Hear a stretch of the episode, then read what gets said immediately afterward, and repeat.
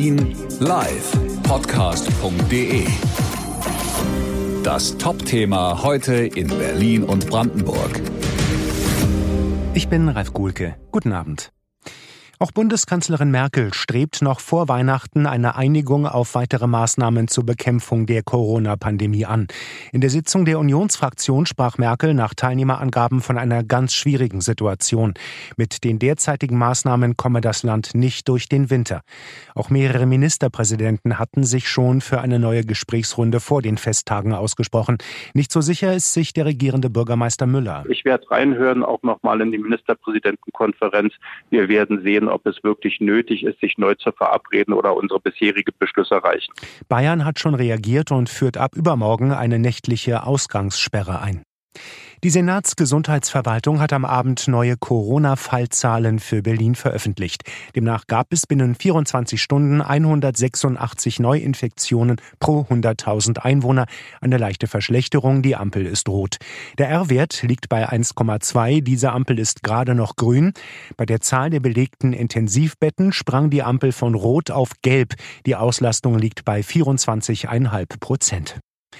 Mit Sorge schaut Innensenator Geisel auf das kommende Silvesterfest hier in Berlin.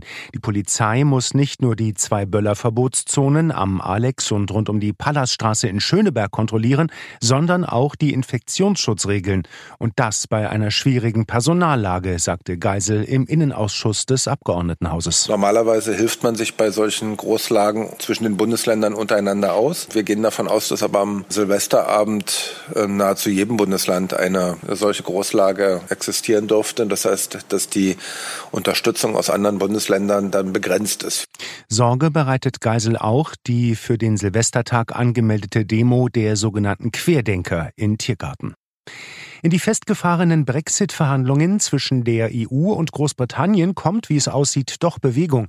Die britische Regierung ist bereit, ihr umstrittenes Brexit-Gesetz zu überarbeiten, das Teile des Austrittsvertrags zu Nordirland außer Kraft setzen könnte.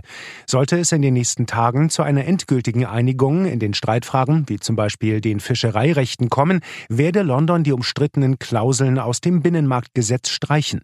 Über das Handelsabkommen telefoniert die EU-Kommissionschefin von der Leyen gerade direkt mit Premier Boris Johnson. Hören, was passiert.